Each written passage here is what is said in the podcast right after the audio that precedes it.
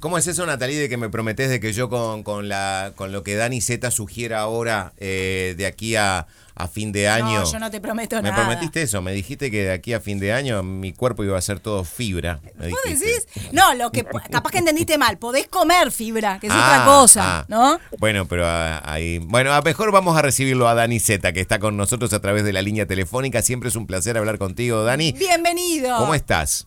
Buenas tardes, buenas tardes, ¿cómo andan? Muy bien. Me, me- me hicieron reír ya ahí con, con, con- con lo que yo diga, vamos a adelgazar. Primero lo tengo que aplicar para mí, te digo nomás, así nomás. Vamos, que usted está muy bien, hombre. Bueno, Vamos. hablábamos, hablábamos justamente de esto de cambio de hábitos ahora que se empieza a venir el calorcito, que empezamos a comer a comer comidas más livianas y dejar un poco las calóricas de lado. Y además le decía a Robert que estaba bueno, que tengo abierto la lista inteligente y que también la podemos Sí. compartir. Pero Dani, una, eh, una advertencia. Da cualquier receta, cualquier sugerencia. Nada con tomate. Que no tenga tomate, por Y menos favor. cherry. Porque si no se nos va a enojar Natalie. Eh, ¿Te acordás que hablamos del gazpacho hace algún tiempo? Saquemos el gazpacho de la, de la. Por ahora, como opción de sopa, Gazpacho saquemos el de otra gazpacho. cosa. De No, otra sí, cosa sí. menos de tomate. Hagamos gazpacho de, de sandía, pero de tomate Ahí no. Cualquier cosa, pero de perfecto. tomate. Ahí está. bueno, a ver, importante, yo voy a tener una pregunta en realidad como para arrancar el tema, que no, no sé si lo vamos a encarar tanto como qué comer, sino qué no comer, que puede ser bueno también, y por qué. ¿Saben qué? A ver, nosotros tenemos decisiones conscientes, en realidad, como es, por ejemplo, Dani Z hoy decide anotarse en un gimnasio y empezar a comer más sano para adelgazar. Muy bien. Bien, eso es una decisión consciente que estoy tomando. Inteligente. Otras- inteligentes también, ¿no? Este, habría otra, hay otras decisiones que entre comillas las podemos llamar decisiones que no, no dependen 100% de nosotros, de nuestro gusto, de lo que querramos hacer. ¿Y a qué voy con esto? Bueno, y acá viene la pregunta, ¿por qué empezamos a sentir ganas de comer más liviano cuando cambia la temperatura o cambia la estación, mejor dicho, donde nos encontramos? Yo la sé a esa, profesor, yo la sé a, A ver, esa. Dale, dale, dale. a ver. Porque, porque en el invierno el cuerpo gasta más energía, en tan, necesita más caloría, en tanto tiene que protegerse de los fríos. ¿Está bien? Está perfecto, brillante, es el alumno ejemplo. Gracias. 10 puntos. brillante, a ver, Gracias, sí, nuestro cuerpo gasta un 60% de la energía que, que- que recuperamos a través de los alimentos que generamos, un 60% de esa energía en mantener nuestra temperatura corporal esencial para la vida. Y obviamente la época más difícil donde el ser humano se siente o, o el, el ambiente es más inhóspito es justamente en el invierno. Claro. Entonces, ahí es cuando en ese 60% de energía necesitamos que esté cargado y ahí necesitamos grasas, necesitamos un montón de cosas que al ir cambiando la estación y al ir cambiando la temperatura exterior, nuestro propio, organismo va empezando a no necesitar tanta energía, sí va a necesitar energía para lo opuesto, que es enfriarnos, que el, el proceso de enfriado, entre comillas, de nosotros es la sudoración, que también requiere una carga importante de energía, pero mucho menos que la de mantenernos calientes. Bien. Partiendo de esa base, partiendo de esa base, tenemos que entender que la digestión, y esto lo hemos visto creo en alguna oportunidad, la digestión es uno de los factores importantes o importantísimos que muchas veces está como dejado de lado. ¿Por qué? Porque ese proceso es también uno de los que de los que más energía consume. ¿Ah? El proceso de la que dicho ya de paso la digestión no empieza en la panza. Vieron que a veces decimos, uy, me- me- Ah, eso lo sé, eso lo sé también, profesor. A ver, a ver. La digestión comienza en la cavidad bucal, puesto que hay enzimas que ya van procesando los glúcidos, Ay, muy bien. o sea, los azúcares, que son los primeros, los, los, los que los azúcares que nosotros consumimos son los que dan la energía primaria a nuestro cuerpo. Nuestro cuerpo toma energía de los glúcidos. Muy bien, se ve que estudió. usted sí que ha estudiado y ha seguido las columnas Mucho. a rajatabla. Sí, señor, Lo quiero, sí, lo señor. quiero reconocer Yo falté. Yo sí, falté quiero, de quiero decirle que la otra vez vi a Natalie copiando en un examen con En un, un- con un Este. Este año falté mucho. bueno, pero eso, eso decía Robert, está perfecto y a su vez agregar a eso que el primer ácido, o sea, el bolo alimenticio que se forma durante el proceso de digestión, que empieza en realidad con el primer mordisco, ya cuando empezamos a morder, el- la comida, el alimento es atacado por nuestro primer ácido, el ácido más leve que tenemos, que es la, eh, la saliva, y después todo eso que decía Robert, que va a empezar para que después, en el transcurso del proceso, se transforme en el, el bolo alimenticio, etcétera, etcétera, saquemos los nutrientes al final, etcétera, y todo lo que pasa. Yo ¿A qué voy con esto? Bueno, el proceso digestivo en invierno, en invierno se hace más largo y más pesado. ¿Por qué? Porque nosotros comemos cosas más pesadas, una buena cazuela de mondongo, un buen puchero con mucho, mucha verdura, mucha carne con grasa, eso lo necesitamos comer en invierno. En verano, si nosotros hacemos lo mismo, ese proceso digestivo también va a demorar mucho, pero ¿qué va a pasar? Nos va a, nos va a hacer sentir mucho más cansados, nos va a hacer sentir que ese proceso dura mucho más, más lleno, más repleto. ¿Vieron? ¿Se acuerdan que la, la famosa pachorra después de comer? Claro. Sí. Nos da esta- bueno, esa pachorra, en realidad, a veces uno escucha y dice, "Ah, n- no sé qué me pasa, pero comí y me siento como cansado. No le pasa nada, señor, señora, todo lo opuesto, le está pasando lo mejor, que es el cuerpo está destinando casi el 80% de su energía al proceso digestivo. Ah, y es normal que tengamos sueño después de comer porque nuestra energía se está canalizando en el proceso de la digestión. Claro. Perfecto. Así que es muy normal. Claro. Entonces, y ahí vamos con la comida. Comamos más liviano en esta época que se acerca.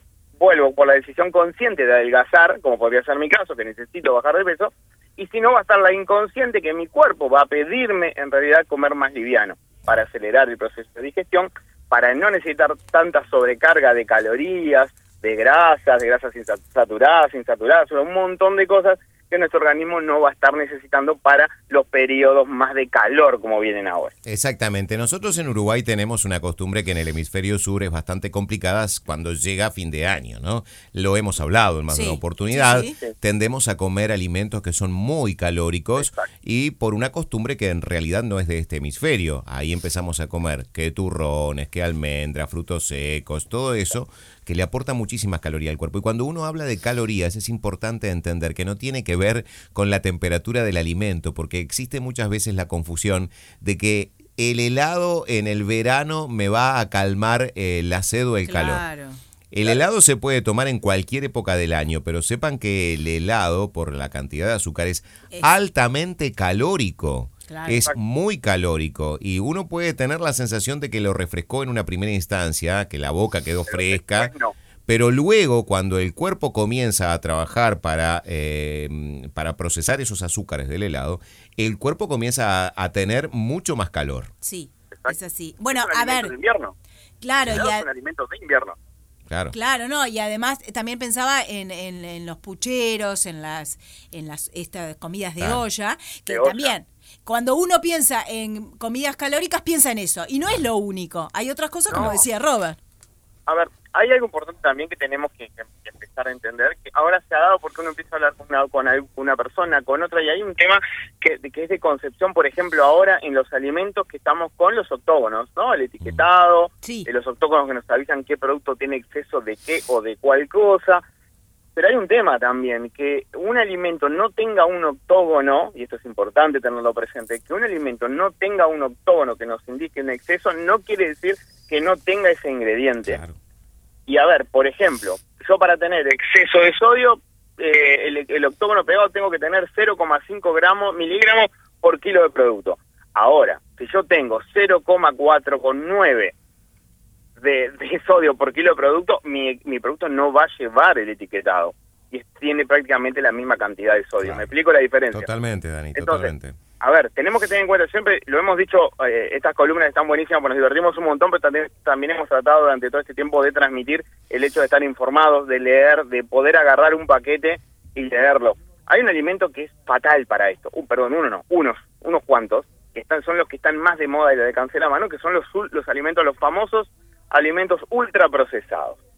Entonces decimos, bueno, pero ¿cuál es un alimento ultraprocesado que no debería de comer nunca en realidad, pero bueno, mucho menos eh, cuando estoy intentando una dieta y menos cuando estoy en, en verano, por ejemplo? A es ver. todo lo que comemos en realidad. Un alimento ultraprocesado son, a ver, vamos a partir la base, de, de esta base. Un alimento este procesado ¿no? pueden ser alimentos a los cuales se le adicionó algo, pero no es tan malo, como puede ser algún azúcar, algún aceite, o hay un proceso de industrialización, como puede ser, no sé, los porotos de manteca, ese tipo de cosas que necesita pasar un proceso para Claro. que después estén a todo. Eso es un alimento procesado.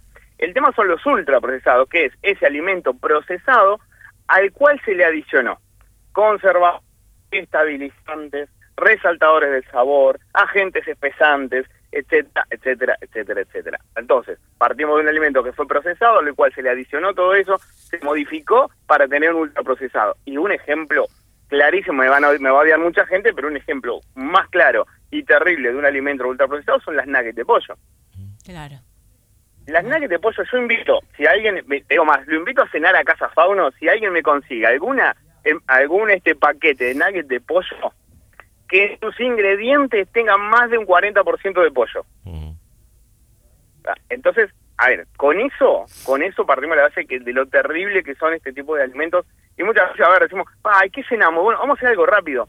Natalie, Claro. ¿qué querés comer? Ay, no sé, un- unas nuggets a la, a la- hacémelas este, al horno para que no... Claro. No, te digo, o sea, estamos comiendo algo que tiene un montón de cargas que son muy dañinas para nuestro organismo. Pero bueno, después está la decisión nuestra si lo comemos o no, ¿no? Lo que pasa, Dani, que tiene que ver también con, como decís vos, es una, una decisión, ¿no? Acá hay elementos que juegan, por ejemplo, a favor de esos alimentos ultraprocesados y otros eh, en contra. Por ejemplo, los tiempos. Una persona que de repente trabaja, todo, yo le decía a Natalie, por ejemplo, y yo creo que puedo hablar con propiedad eh, porque yo hice en su momento una dieta que no la hice de manera estricta y que para mí fue una dieta realmente sana, con la que en poco tiempo bajé mucho de peso, pero luego no me cuidé y eh, nuevamente recuperé un peso que hoy tendría que bajarlo. Entonces, he pasado por estas situaciones. ¿Pero por qué? Porque acá uno tiene que tomar una decisión. ¿Qué hago? ¿Me alimento adecuadamente durante el día y eso hace que yo tenga que sacrificar parte de mis obligaciones, dándome tiempo para comer de manera adecuada en la mañana, ingeste- o tener ingestas que sean saludables, al mediodía y en la noche tratar de evitar?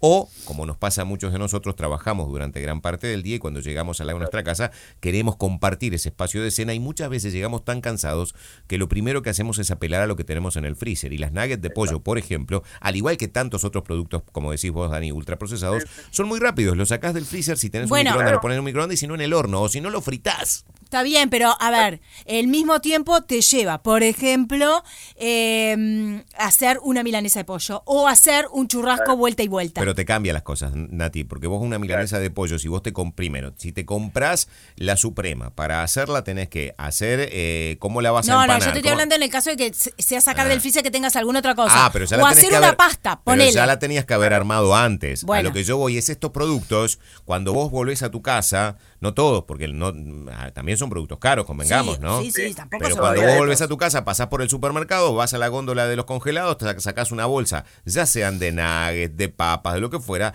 te lo llevas a tu casa, sacás lo que vas a utilizar esa noche y lo otro lo dejas en el freezer. No tenemos esa conciencia, la mayoría, no digo que todos, pero la mayoría, no tenemos esa conciencia de hacer, ok, hagamos entonces porciones suficientes como para poner algunas en el freezer, y porque eso nos demanda también un tiempo, que puede ser el fin de semana, porque no tenemos. Planificar, claro, exactamente. Robert y, y, y Natalia y, y a, todos los que nos están escuchando, hay un dato súper importante.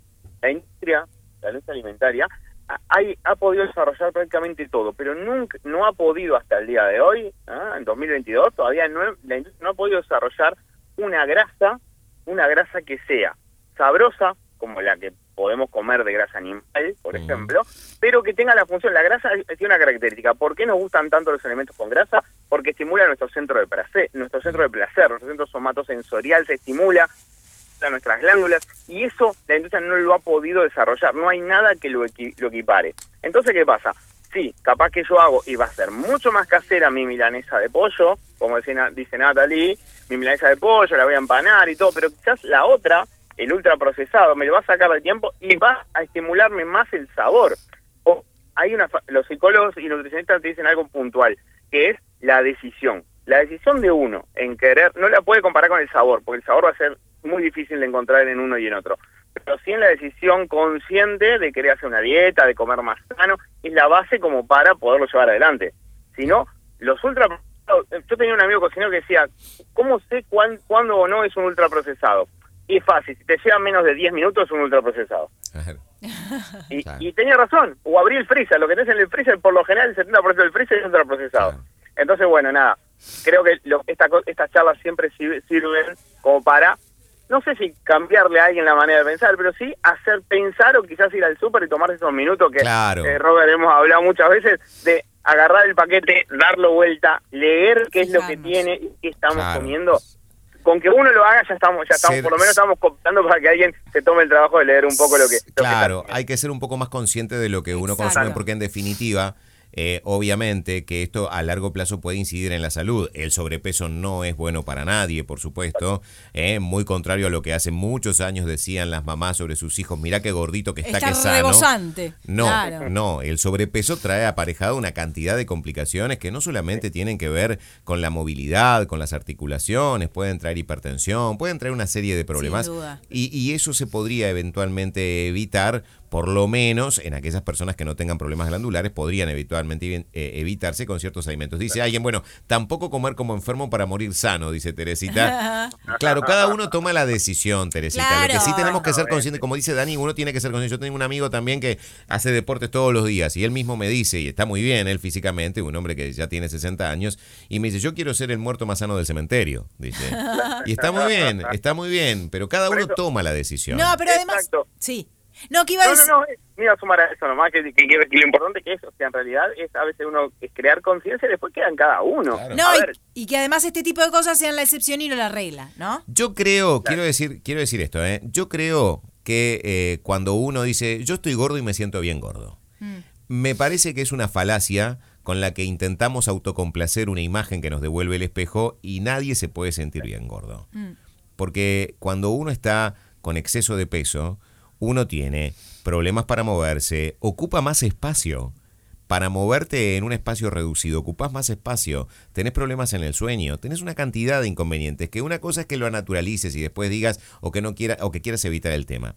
Pero no, yo entiendo, por lo menos es mi concepción, de que en la medida en que uno pueda tener una correcta salud, este, y la salud arranca sin lugar a dudas con la alimentación, sí, uno sí. tiene que ir a eso. Eh, Dani, Pará, después... solamente, eh, eh, vamos a, a compartir la lista inteligente, tiene pocos productos Dale. esta semana. Es la selga, el alcaucil, habas, lechuga, limón, manzana, naranjas, que están deliciosas, papas y zanahorias. Después, Dani, te quiero pedir, que incluso recién estuvimos hablando con Nati, alguna receta con alcauciles.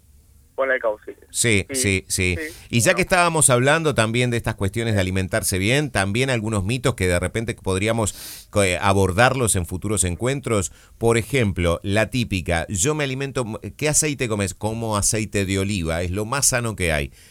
Seguramente el aceite de oliva pueda llegar a ser más sano que otros aceites llegados a ciertas temperaturas. Calóricamente, cuando vos pasas el chorro de aceite de oliva, dos veces pasás la botellita nada más, ese hilo te aporta muchísimas Pero, calorías que se pueden convertir en, en tejido adiposo después. Eso que decíamos recién, pero alguien que vaya hoy al súper, agarre, o al almacén de va, a, a donde vaya a comprar, agarre la botella de aceite de oliva y agarre la botella de aceite de girasol, délo vuelta y lea, y muchas veces, dependiendo del tipo de prensada de la oliva, Exacto. va a ver que el aceite tiene más carga de grasas que el aceite de girasol o el de maíz. Exacto. Entonces habría que comer el de girasol solamente No, no esto, ¿sí o no?